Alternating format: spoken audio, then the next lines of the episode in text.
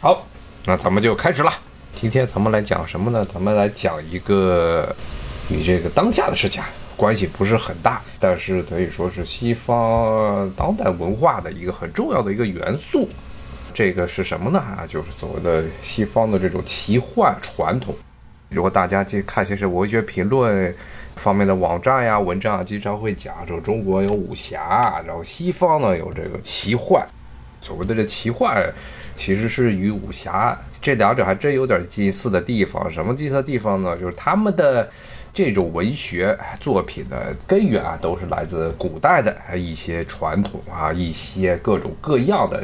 历史上的文化传统。但是呢，真正的开始兴旺发达，都是非常近的事情。比如说像中国的武侠文学，它其实真正的开始出现的武侠文学的时间啊，实际上是二十世纪初。最早是有一个叫还珠楼主的一个作者，这是他的笔名了。他写这个所谓的武侠小说，但在历史上其实一直都有类似于武侠的这么一种讲究侠义啊、讲究各种武功的这么一些作品啊，但大多呢，大多呢都没有。脱离那个时代啊，而且这些很多的武侠流派，其实什么什么武当派呀，什么少林派呀，什么峨眉派呀，什么青城派呀，这些很多这些后来现在咱们的这耳熟能详的一些术语啊，其实都是二十世纪初咱们一帮写武侠的人编出来的。那么类似的，同样的，在欧洲，其实欧美也是一样，所谓的这个奇幻文学，在历史上。可以一直追溯到早期的啊希腊罗马时代，比如说像罗马时代的《变形记》、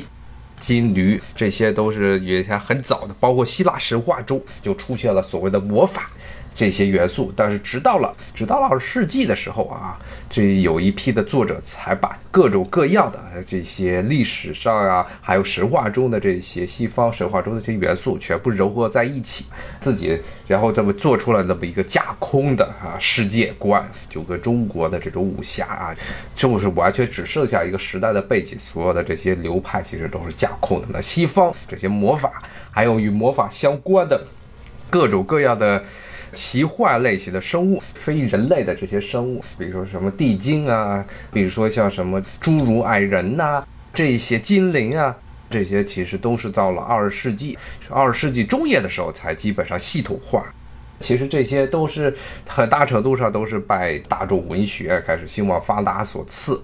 比如说像西方的最著名的所谓的是高级奇幻文化、上级奇幻文化，又指的是完全与现实没有任何关系，完全是个架空的这么一个奇幻世界，完全幻想出来的，充斥着魔法与各种超自然力量的这么一个世界。那么这一类型的小说的开山鼻祖是《指环王》，《指环王》后来改编成了电影。那么《指环王》呢？《指环王》里面啊，当时提及的各种各样的种族，人类、矮人、霍比特人，后来是变成了哈弗林就变成了半矮人。这个一般中文好像翻译成半矮人。然后呢，还有精灵，以及精灵的这些各种特质。矮人是这喜欢喝酒，比较粗鲁啊，在这这个深山之中这开矿；而精灵呢是天天吟诗，然后呢是身材非常的苗条，然后非常长寿啊。这些一直到现在啊，不光是到了西方的这种奇幻文学、奇幻类型的游戏，包括中国的有一些这些游戏都接受了这些观点，说像精灵必须是啥长耳朵，然后呢是身材非常的漂亮。当然，最后的结果就给说精灵全变成了所有这些中国的很多手游之中的，咱们主要是用来出卖色相的 这么一些种族啊。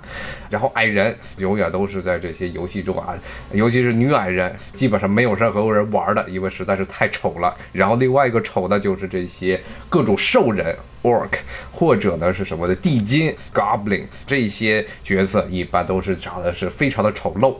地精是又矮又小又特别的狡猾，然后呢，兽人，or 这种生物呢是非常粗鲁，而且喜欢杀人，喜欢吃人。啊，那，这些所有的这些所谓的这个刻板印象，人们对这些奇幻小说中这些出现的非人种族的这些刻板印象，很多都可以追溯到《指环王》。《指环王》奠定了后来这一些奇幻小说这些种族以及魔法。他们的一些重要的特征都是《指环王》这个时候诞生的。那么今天我们来讲一讲，刚才稍微做了一下对比，是武侠小说和奇幻小说对比。那今天咱们就来稍微讲讲这奇幻文学。它最早首先咱们就分这么几个话题吧。首先讲啊，奇幻文学它的起源。它是怎么样在西方啊兴起的？然后讲一讲这些奇幻文学一些重要的元素，就像刚才说的这些种族观、魔法观。首先讲一讲它的一些起源，它来自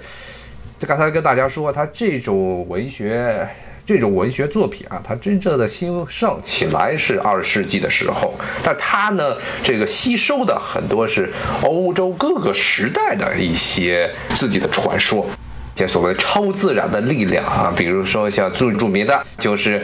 阿尔戈斯人和这金羊毛押送啊，大英雄押送啊，去找这个金羊毛，然后呢与当地的这国王高加索地区的这么一个国王的女儿美迪亚相爱。美迪亚呢又是一个会魔法的巫女，她施展了各种各样的魔法，帮助押送啊拿到了取到了金羊毛，但是押送很快的，他其实押送只是把可怜的美迪亚。当做了一个工具人之后呢，为了追求自己的这些贪婪的这些私欲而抛弃了美迪亚和别的地方的公主结婚，所以美迪亚最后诅咒亚索，把自己烧了，然后把他们俩孩子也把亚索的孩子也给杀死了，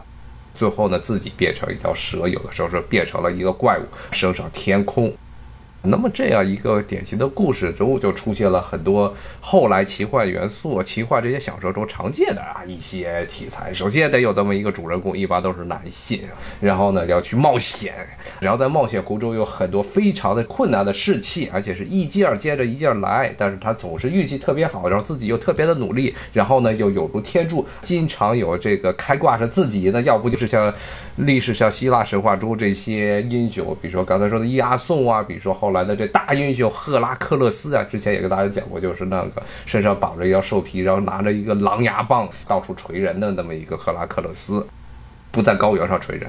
哎，他还真去过一些地方的高原，他肯定没来过青藏高原。然后呢，还有比如说像雅典城，传说中雅典城的创立者这特修斯，他们一帮绅士都是神二代。而且一般都是神和凡人啊，这偷情也不是偷情。其实那些神他不管有几个老婆啊，他主要的任务就是在人间播种啊，生出来的啊，身上有身有异禀啊，天有异父的这么一些英雄，肯定是家世比较牛。但是呢，又又有各种原因，比较的，一开始故事刚开场的时候是属于比较堕落没落的阶段啊。但是呢，由于他这些潜质啊，吸引了大批的这些同伴。也是现在的很多奇幻文学都是这样，包括很多的漫画啊，哎呀，都是这样，吸引一堆同伴，然后去冒险，然后呢，不断的练级，不断的练级，然后呢，古代希腊的这神话故事基本上都是悲剧结束，因为希腊人一直是这么一个对于命运非常悲观的这么一个文明啊，希腊文明，所以他的很多的故事基本没有什么喜剧啊，要不就是大英雄。啊像亚索这个，只要美迪亚把他的孩子全杀了，然后亚索看着美迪亚自己变成了一只妖怪，变成了一条龙或者变成了蛇飞出去了。像特修斯刚才说的，特修斯既干一些奇葩的事情，跑到民间啊，甚至去民间想把这个。和他的一个好基友啊，两个人要去民间抢啊，冥王哈迪斯或者冥王普鲁托，呃，都是一个人。普鲁托是 Pluto，Pluto 是拉丁语，然后海德斯或者哈德斯是这个希腊语啊。冥王他老婆最后被冥王给扣在了民间很多年，回来的时候呢，自己的王位都丢了，然后被一些奸佞小人给杀死。像赫拉克勒斯就也是一样啊，最后也是意外的身死。其实这些故事的结尾啊，希腊人的这些神话结尾一般都是悲剧收场。当然，现在的很多这些大众看的这些奇幻小说啊，包括了一些，包括了甚至是这个像中国的很多最近流行的很多网络小说啊，都是这个大结局圆满的大结局，一般都是成了这个天神，要不就是龙王五天，打遍天下无敌手。那么这个和希腊神话是不一样，当然希腊神话确实是供给给了这些奇幻小说，包括奇幻游戏这类奇幻的文学作品，他们创造者一个最早也是可能最重要的这么一个来源。因为里面有很多的基本的一些大英雄冒险的故事，神二代冒险的经过，然后不断的遇上机遇。然后一路顺风，最后啪叽倒霉啊！那么这个在希腊神话，包括后来罗马帝国时代，罗马帝国像这个屋大维时代和二世纪的时候，所谓屋大维时代是所谓的黄金时代。之前也跟大家讲过，后来二世纪的时候，罗马有所谓五贤帝，这个时候称为白银时代。这时候都出来了很多的这些文学家，有些诗人，像奥维德呀这些的诗人，还有很多是小说作者。当时的那些小说的一些故事很多，比如说像《变形记》里面也出现了各种各样奇怪的变化，用魔法来改变这些人体啊，改变各种自然界的这么一些奇异的事情。当时人们还是对于这种魔法，所谓的魔法，其实当时当时这些神话呀，还是当时的这些小说中所讲的这些魔法，只不过是人们对于这种超自然力量的这么一种幻想。还没有形成这么一个体系，那么后来像现当代这些情况小说，经常是把魔法还分成派别。就跟武侠小说这些什么几个的门派呀，什么蜀像后来还有什么蜀中唐门啊，什么峨眉派呀，这些一样啊。那么像西方现在的这些很多的奇幻小说中，把他们这个小说中最核心的一个东西，这超自然的魔法也分成门派。那么分门派的这么一个依据，其实也是来自于希腊古代古希腊时代的一些这个自然学者。自然学家啊，当时还没有形成真正现代意义上的科学。当时的自然学家对于世界的分类，对，当时有一个希腊著名的一个自然学家，把世界所有的物质啊分为四大元素，说所有的物质都是四大元素组成的，那就是风、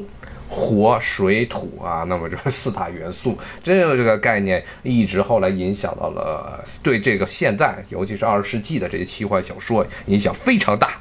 对于《指环王》其实没有影响，《指环王》没有参考这个，但是后来很多的这些文学著作，特别是叫著作了，其实都是普通人看的这些作品，特别是比如《龙与地下城》啊这么一个奇幻游戏以及它衍生出来的各种各样的奇幻小说。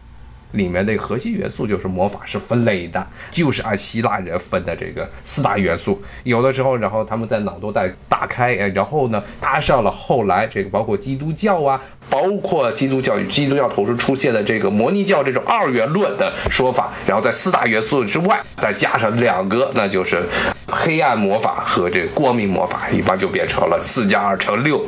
大家如果有人玩这些游戏啊，啊，无论是西方的早期的这些角色扮演类的奇幻游戏，还有像现在包括很多中国这些手游厂商啊弄的这些手游中，经常会出现什么风克水呀、水克土啊、土克风啊这些所谓的这各个元素互相这个克制啊啊这么一些概念，其实都是来自于啊早期的这些希腊人哎自己脑洞大开鼓撸出来的这么四大元素。后来，然后四大元素。之外，又出现了所谓的黑暗和光明魔法。好，今天就跟大家讲到这儿啊，咱们下一回再接着聊。谢谢大家，拜拜。